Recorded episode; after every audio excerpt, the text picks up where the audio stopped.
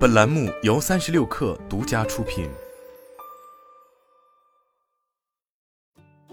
本文来自神意局。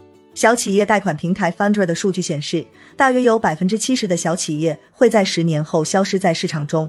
但对 Birchbox 来说，其已经蓬勃发展了近十三年，这正说明它的存在满足了真正的市场缺口。市场空白可不是一场噱头。家电初创企业 Juicero 就是一个很好的例子。这家公司围绕着所谓的市场缺口，制造了一场噱头：一台一辈子都不用清洗的榨汁机，定价四百美元。再加上其科技公司的背景，这款榨汁机还有联网功能。但 Juicero 公司很快就倒闭了，还引来了很多嘲笑和批评声。Juicero 属实是打造出了一种产品来填补原本不存在的市场空白。他们的榨汁机更像是一种对常识问题进行过度设计且过于昂贵的解决方案。当你在寻找市场空白时，务必要避免噱头，更不要试图用复杂的方法去解决问题。找到真正市场空白的三个方法：一、结合不同行业或者技术打造新产品。以人工智能和用户服务为例，如果把它们结合在一起，你就可以得到能够执行普通任务的智能机器人。于是，人类就再也不需要做各种琐碎事情了。这有利于那些在简单的日常工作上耗费大量资源的公司。这样一来，人们就可以把重复性的任务委派给智能机器人去完成，自己也可以有更多的时间来处理其他重要的任务。业务要实现盈利，并不一定非是原创不可。你并不需要发明一种全新的东西，相反，你可以尝试结合不同的行业或者业务来探索新方向。届时，你就会发现，你完全能够通过结合看似毫无关联的领域来打造全新的产品、服务以及体验。二。从自身角度出发，展开市场研究。大家都知道，市场研究的形式多种多样，调查、焦点小组讨论以及采访潜在客户等。其中的关键在于要捕捉到客户本身的需求、偏好和痛点，千万不能停留于提出假设这一步。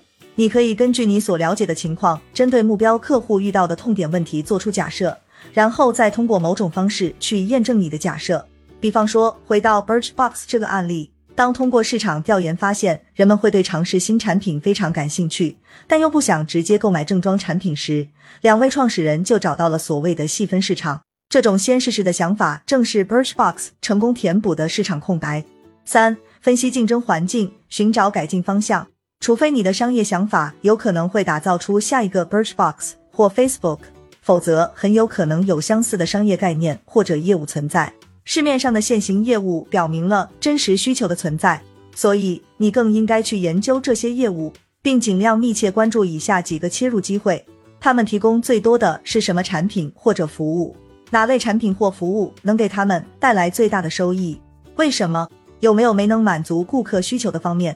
你在这些业务中看到了哪些空白？有什么他们本可以做得更好，但并没有做到的事情？你甚至可以创立一个能把这些事情做得更好的企业，并使之成为一个替代方案提供者。当你在创立某个可持续的在线业务时，你也许经常被朋友、家人、导师，甚至互联网的各种想法所轰炸。不要急，先对这些想法持保留态度，然后问自己：如果这项业务能够成功的话，十年或者更久之后，我是否依然在从事这项业务？马修·戴尔和道格·比埃顿推出的球衣交易平台 Classic Football Shares 就是一个很好的例子。他们的公司成立于2006年，彼时的他们心里根本没有考虑毕业后就必须面对的就业问题。再加上他们是超级球迷，他们也衷心的希望能够穿上经典款足球球衣去参加各种活动。于是他们才发现市面上根本没有地方能买到中古或稀有款球衣。正因为他们想做自己真正喜欢的事情，所以他们创建了 Classic Football Shares 平台。现在，它已经成为全球最大的经典、稀有以及中古球衣的收藏中心。自创业以来，他们已经持续经营了近十七年之久。创建一个能够盈利的线上业务需要消耗时间。我也是在坚持了三年后，才逐渐从我创建的在线业务中真正赚到钱。因此，如果你纯粹是为了钱而创业，你很有可能坚持不了多久。只有当你真正喜欢你所做的事情时，才有动力坚守足够长的时间。